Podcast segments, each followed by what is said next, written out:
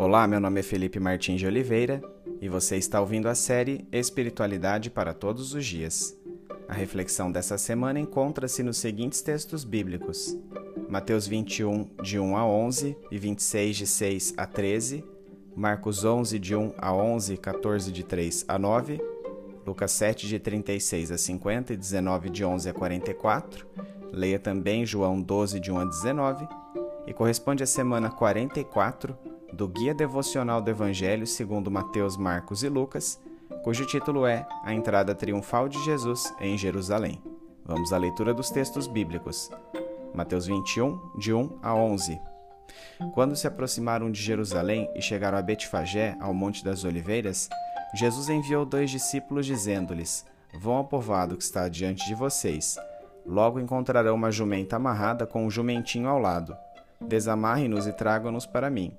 Se alguém lhes perguntar algo, digam-lhe o que o Senhor precisa deles, e logo os enviará de volta. Isso aconteceu para que se cumprisse o que fora dito pelo profeta: Digam à cidade de Sião: Eis que o seu rei vem a você, humilde e montado num jumento, num jumentinho, cria de jumenta. Os discípulos foram e fizeram o que Jesus tinha ordenado. Trouxeram a jumenta e o jumentinho, colocaram sobre eles os seus mantos, e sobre este Jesus montou. Uma grande multidão estendeu seus mantos pelo caminho, outros cortavam ramos de árvores e os espalhavam pelo caminho. A multidão que ia adiante dele e os que o seguiam gritavam: Hosana ao filho de Davi, bendito é o que vem, em nome do Senhor, Hosana nas alturas. Quando Jesus entrou em Jerusalém, toda a cidade ficou agitada e perguntava: Quem é este? A multidão respondia: Este é Jesus, o profeta de Nazaré, da Galileia. Mateus 26, de 6 a 13. Estando Jesus em Betânia, na casa de Simão, o leproso, aproximou-se dele uma mulher com um frasco de alabastro contendo um perfume muito caro. Ela o derramou sobre a cabeça de Jesus quando ele se encontrava reclinado à mesa. Os discípulos, ao verem isso, ficaram indignados e perguntaram: Por que esse desperdício? Este perfume poderia ser vendido por alto preço e o dinheiro dado aos pobres. Percebendo isso, Jesus lhes disse: Por que vocês estão perturbando esta mulher? Ela praticou uma boa ação para comigo Pois os pobres vocês sempre terão consigo, mas a mim vocês nem sempre terão. Quando derramou este perfume sobre o meu corpo, ela o fez a fim de me preparar para o sepultamento. Eu lhes asseguro que em qualquer lugar do mundo inteiro onde este evangelho for anunciado, também o que ela fez será contado em sua memória. Marcos 11, de 1 a 11. Quando se aproximaram de Jerusalém e chegaram a Betfagé e Betânia, perto do Monte das Oliveiras, Jesus enviou dois de seus discípulos, dizendo-lhes: Vão ao povoado que está diante de vocês. Logo que entrarem, encontrarão um jumentinho amarrado, no qual ninguém jamais montou. Desamarrem-no e tragam-no aqui. Se alguém lhes perguntar por que vocês estão fazendo isso, digam-lhe: O Senhor precisa dele e logo devolverá. Eles foram e encontraram um jumentinho na rua, amarrado a um portão. Enquanto desamarravam, alguns dos que estavam ali lhes perguntaram: O que vocês estão fazendo desamarrando esse jumentinho? Os discípulos responderam como Jesus lhes tinha dito e eles os deixaram ir. Trouxeram o jumentinho a Jesus, puseram sobre ele os seus mantos e Jesus montou. Muitos estenderam seus mantos pelo caminho, outros espalharam ramos que haviam cortado nos campos. Os que iam adiante dele e os que o seguiam gritavam: Hosana! Bendito é o que vem em nome do Senhor. Bendito é o reino vindouro de nosso pai Davi, Hosana nas alturas. Jesus entrou em Jerusalém e dirigiu-se ao templo. Observou tudo à sua volta e, como já era tarde, foi para Betânia com os doze. Marcos 14, de 3 a 9. Estando Jesus em Betânia, reclinado à mesa na casa de um homem conhecido como Simão o leproso, aproximou-se dele certa mulher com um frasco de alabastro contendo perfume muito caro, feito de nardo puro. Ela quebrou o frasco e derramou o perfume sobre a cabeça de Jesus. Alguns dos presentes começaram a dizer uns aos outros, indignados: Por que este desperdício de perfume? Ele poderia ser vendido por trezentos denários e o dinheiro ser dado aos pobres. E a repreendiam severamente. Deixem-na em paz, disse Jesus, porque a estão perturbando? Ela praticou uma boa ação para comigo, pois os pobres vocês sempre terão com vocês, e poderão ajudá-los sempre que desejarem mas a mim vocês nem sempre terão. Ela fez o que pôde. Derramou perfume em meu corpo antecipadamente, preparando para o sepultamento. Eu lhes asseguro que onde quer que o evangelho for anunciado em todo o mundo, também o que ela fez será contado em sua memória.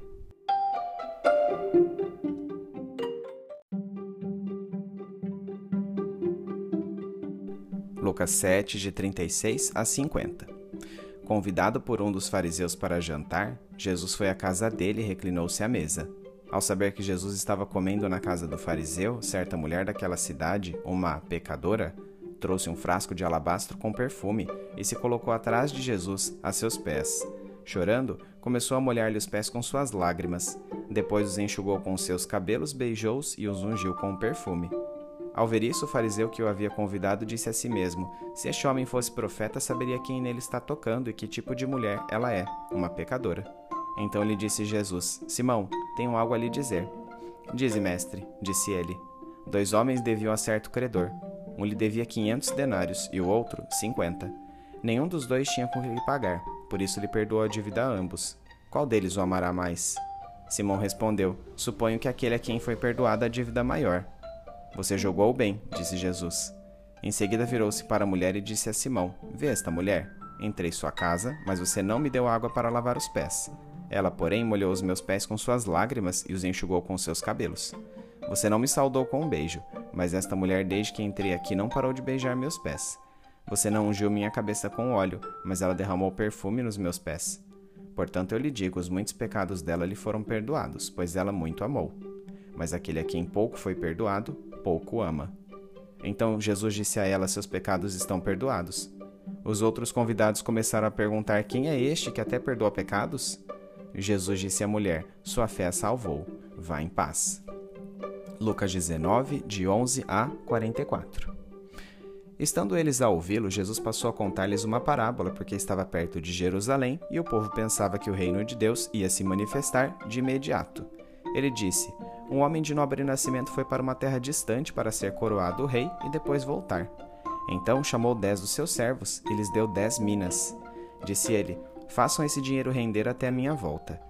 Mas os seus súditos o odiavam e por isso enviaram uma delegação para lhe dizer: Não queremos que este homem seja nosso rei. Contudo, ele foi feito rei e voltou. Então mandou chamar os servos a quem dera o dinheiro a fim de saber quanto tinham lucrado. O primeiro veio e disse: Senhor, a tua mina rendeu outras dez. Muito bem, meu bom servo, respondeu seu senhor. Por ter sido confiável no pouco, governe sobre dez cidades. O segundo veio e disse: Senhor, a tua mina rendeu cinco vezes mais. O seu senhor respondeu: Também você encarregue-se de cinco cidades. Então veio outro servo e disse: Senhor, aqui está a tua mina. Eu a conservei guardada no pedaço de pano. Tive medo, porque és um homem severo. Tiras o que não puseste e colhes o que não semeaste. O seu senhor respondeu: Eu julgarei pelas suas próprias palavras, servo mau. Você sabia que sou homem severo, que tiro o que não pus e colho o que não semeei. Então, por que não confiou meu dinheiro ao banco? Assim, quando eu voltasse, o receberia com juros. E disse aos que estavam ali: Tomem dele a sua mina e deem ao que tem dez. Senhor, disseram, ele já tem dez. Ele respondeu: Eu lhes digo que a quem tem, mais será dado, mas a quem não tem, até o que tiver lhe será tirado. E aqueles inimigos meus que não queriam que eu reinasse sobre eles, tragam-nos aqui e matem-nos na minha frente. Depois de dizer isso, Jesus foi adiante, subindo para Jerusalém. Ao aproximar-se de Betfagé e Betânia, no monte chamado das Oliveiras, enviou dois de seus discípulos, dizendo-lhes: Vão ao povoado que está adiante, e ao entrarem encontrarão um jumentinho amarrado, no qual ninguém jamais montou. Desamarrem-no e tragam-no aqui. Se alguém lhes perguntar por que o estão desamarrando, digam-lhe: o senhor precisa dele. Os que tinham sido enviados foram e encontraram o animal exatamente como ele lhes tinha dito. Quando estavam desamarrando o jumentinho, seus donos lhe perguntaram: Por que vocês estão desamarrando o jumentinho? Eles responderam: O senhor precisa dele. Levaram-no a Jesus, lançaram seus mantos sobre o jumentinho e fizeram que Jesus montasse nele. Enquanto ele prosseguia, o povo estendia os seus mantos pelo caminho. Quando ele já estava perto da descida do Monte das Oliveiras, toda a multidão dos discípulos começou a louvar a Deus alegremente, em alta voz, por todos os milagres que tinham visto. Exclamavam: Bendito é o Rei que vem em nome do Senhor, paz no céu e glória nas alturas. Alguns dos fariseus que estavam no meio da multidão disseram a Jesus: Mestre, repreende os teus discípulos. Eu lhes digo, respondeu ele: se eles se calarem, as pedras clamarão. Quando se aproximou e viu a cidade, Jesus chorou sobre ela e disse: Se você compreendesse neste dia, sim, você também, o que traz a paz. Mas agora isso está oculto aos seus olhos. Virão dias em que os seus inimigos construirão trincheiras contra você, a rodearão e a cercarão de todos os lados. Também a lançarão por terra, você e os seus filhos. Não deixarão pedra sobre pedra, porque você não reconheceu a oportunidade que Deus lhe concedeu.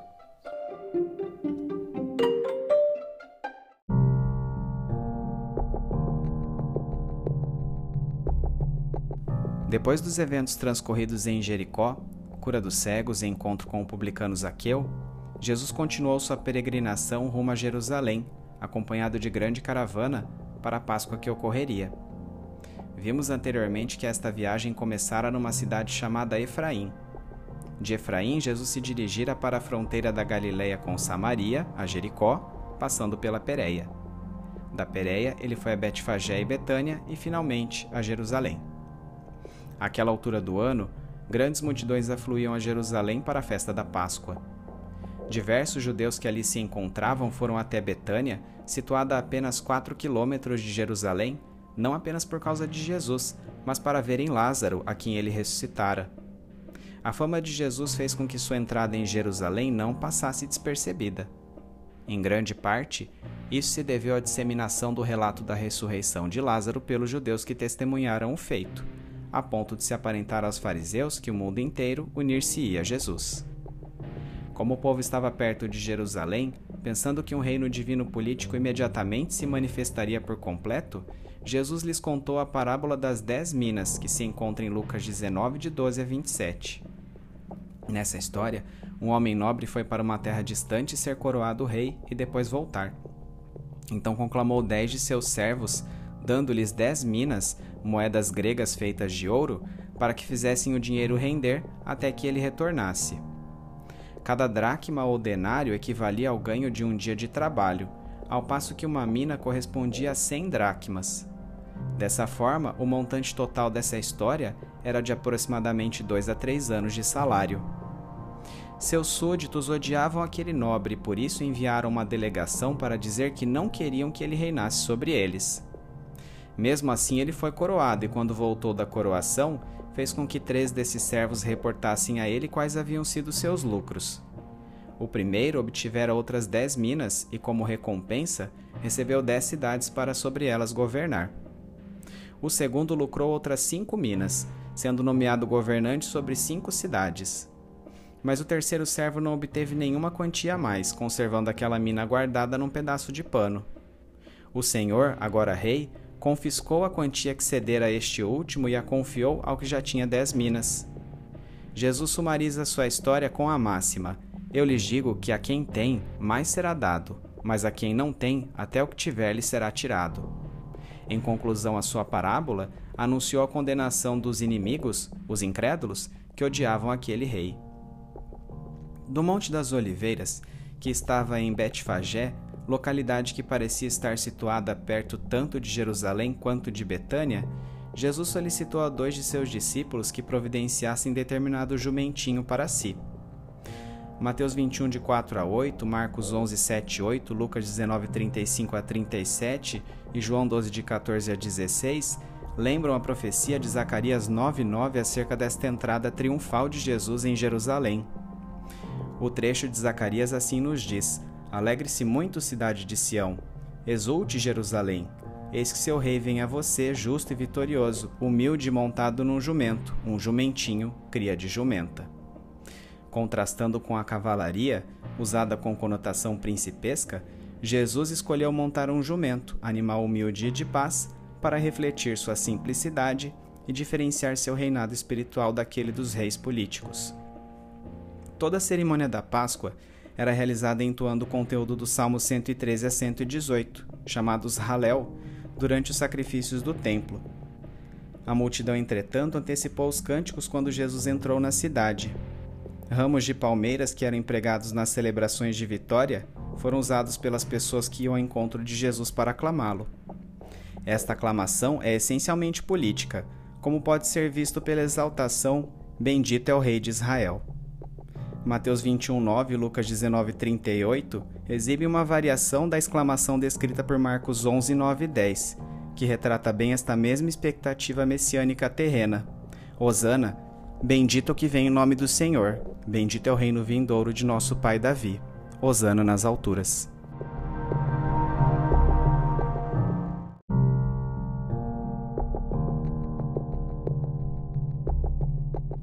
A cidade ficou agitada querendo saber mais sobre Jesus. Mas os fariseus, incomodados com o louvor que lhe devotavam, pediram enfaticamente que ele os repreendesse, ao que Jesus respondeu: Se eles se calarem, as pedras clamarão. Este era um dito proverbial que denotava que as palavras de louvor eram inevitáveis. De fato, a aclamação ao Messias não poderia ser silenciada. Ao invés de ceder ao entusiasmo das multidões, contudo, Jesus chorou por prever que os mesmos habitantes de Jerusalém que agora o exaltavam haveriam de rejeitá-lo e assassiná-lo. Dirigindo-se ao templo, Jesus observou o que estava ao redor e, como já era tarde, foi para Betânia onde deu-se um evento extremamente significativo, sua unção por Maria.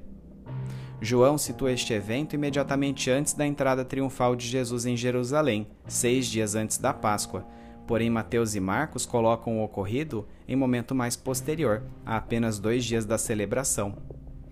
Tanto Mateus quanto Marcos dizem que o ocorrido deu-se na casa de Simão, o leproso.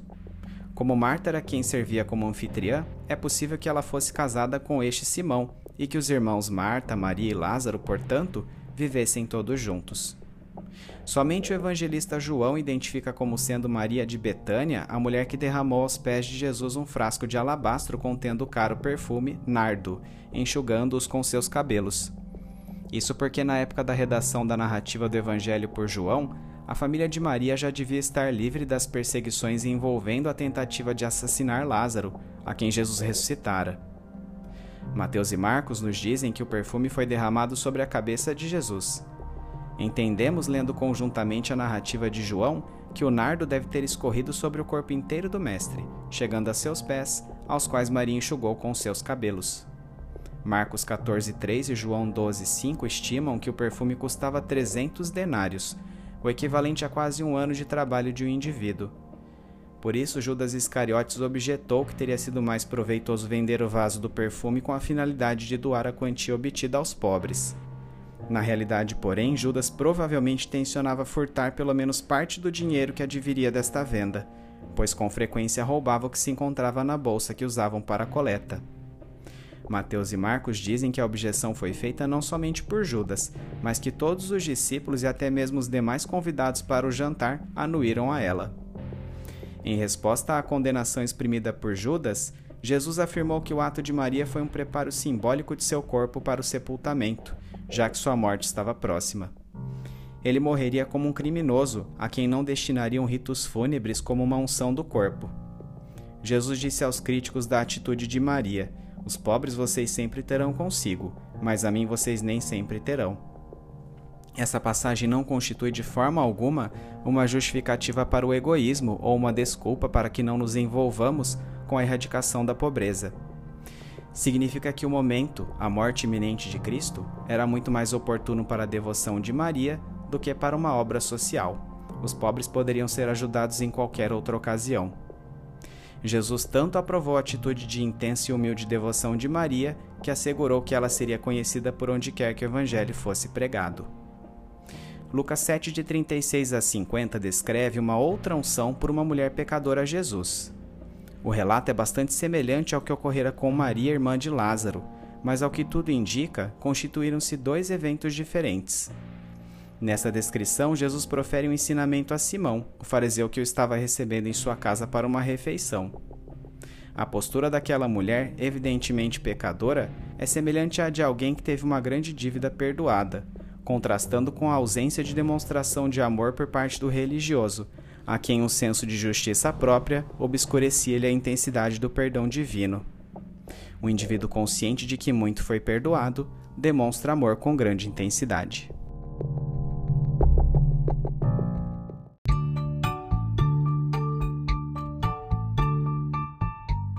Aplicação prática. Jesus contou a parábola das dez minas para contrapor a cronologia das ideias preconcebidas acerca do governo do Messias. A crença comum era de que este reino seria estabelecido de uma única vez.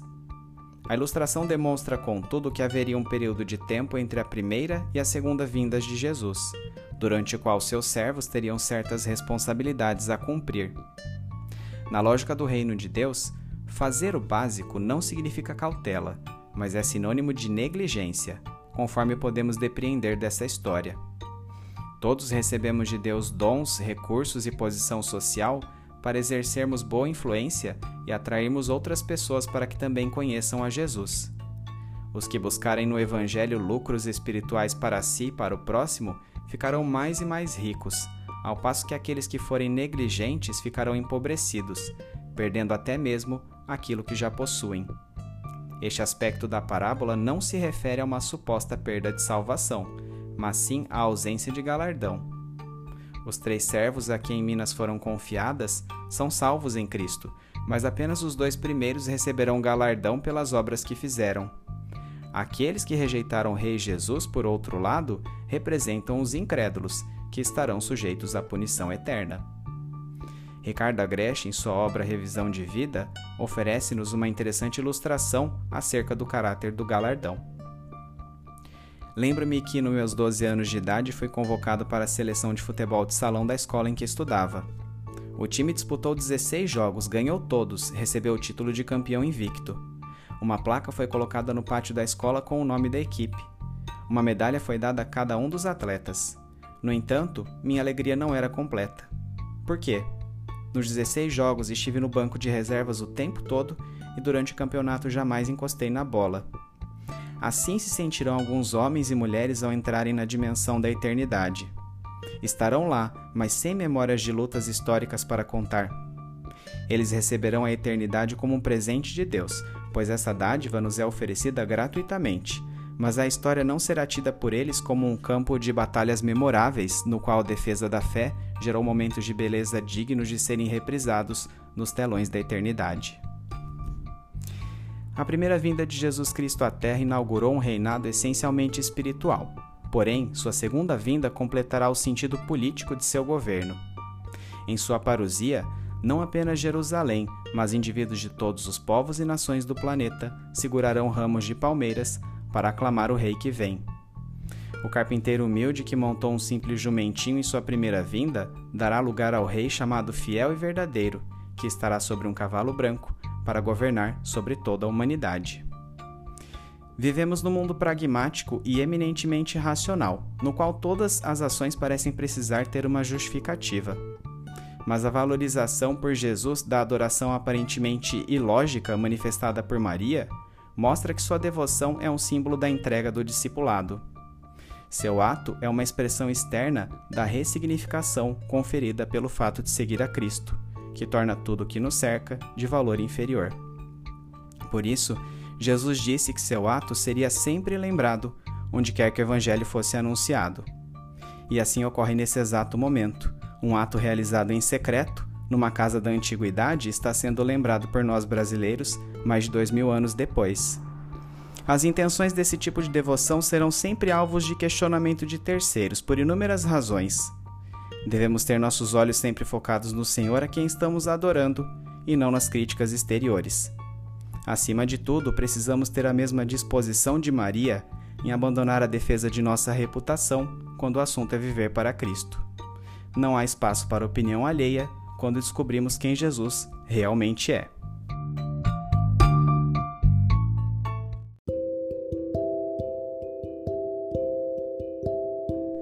Trazendo da mente para o coração. Silêncio. Os raios da luz que emana do gigantesco trono dourado parecem atravessar meu corpo. Uma grossa nuvem, parecida com aquela que as Escrituras descrevem como a glória do Senhor, turvou completamente meu campo de visão. Um bater de asas de altíssimo som subitamente interrompe a imensidão da paisagem. São querubins, serafins e toda a categoria de anjos sobre as quais eu lera na Bíblia. Entretanto, eles em nada se assemelham às pinturas renascentistas infantis. Algo neles lembra uma espécie de experimentação científica, unindo aparências de animais de grandes asas a feições humanas. Se fosse em vida, talvez a visão me atemorizasse até a imobilidade. Mas não sinto medo. Aliás, não experimento a maioria das sensações ruins que me eram comuns. É como se se eu fosse uma versão melhorada de mim mesmo. Tal consciência repentinamente direciona meus olhos a meus próprios braços, pernas e tronco, ainda que a turvação da referida nuvem não se dissipasse completamente. Sou o mesmo, mas estou diferente. E no momento em que eu tensionava detalhar que diferenças seriam estas, uma irradiação ainda mais intensa como chamas de fogo irrompeu entre os seres alados. Uma forte voz, como se fossem as cataratas do Iguaçu em toda a sua força, reverberou por todos os níveis superiores e inferiores da ornamentada construção em que eu me encontrava, toda ladrilhada com ouro, cujo teto era sobremodo elevado, sem que eu pudesse enxergar. Mais uma vez, apesar de ser aquele o som mais potente com o qual já tivera contato, a voz não provocou em mim qualquer medo. Apesar disso, pude apenas ajoelhar-me, quase que involuntariamente, embora gozando de minhas plenas faculdades físicas. Tinha vontade única de fixar meus olhos na fonte daquelas chamas e daquele barulho de águas. Foi quando vi um forte cavaleiro coberto de um grande manto sair de seu cavalo branco para sentar-se no trono. E, embora com aparência completamente distinta da do carpinteiro de Nazaré, ou pelo menos da imagem mental que eu fazia dele, tive a certeza absoluta de que aquela figura majestosa era o mesmo Jesus humilde, pobre e abnegado que me salvara. Apesar de toda esta pompa, não me senti ameaçado por sua presença. Agora que as chamas de fogo de seus olhos amenizavam-se, tudo o que eu pude ver foi amor. Amor tamanho como nunca presenciei. Um amor tão intenso que de repente um filme se passou à frente de meus olhos, com três partes. No primeiro ato, vi claramente a criação do mundo e a designação do plano redentor de Jesus pela Trindade Santa. Vi também o retrato da primeira vinda de Jesus, sua morte e crucificação. O segundo ato foi em si o relato de minha própria vida, com seus altos e baixos, acertos e erros. Por fim, o terceiro ato foi uma espécie de fusão de ambas as histórias, com recursos que nem mesmo o melhor diretor de Hollywood poderia conceber. Como se a história de Deus estivesse finalmente entranhada na minha. A cena final deste filme era minha aparência tornando-se bastante semelhante à do próprio Jesus de modo que, embora sabendo que aquele ainda era eu, tudo que podia ser visto era ele. Os olhos da Trindade Santa, como um scanner, laser ou algo do tipo, perscrutavam-me, mas não podia encontrar em mim falta alguma, pois somente Jesus era visto em meu corpo ressurreto. Eu estava livre do pecado, e a eternidade, o planeta e todas as galáxias do universo estavam ali para serem desfrutados na presença de Deus, que a tudo enchia e completava numa sensação de significado absoluto, paz e propósito que jamais saberei descrever. Qualquer galardão, qualquer presente que eu ganhe será uma dose extra de alegria, a cereja do bolo, a cobertura do sorvete. Estar ali era meu maior presente. Eu não podia esperar paga alguma por algo que recebi de graça, e para o que trabalhei apenas como um servo que cumpre sua obrigação. Gratidão sem tamanho, Senhor. Finalmente, estou em casa.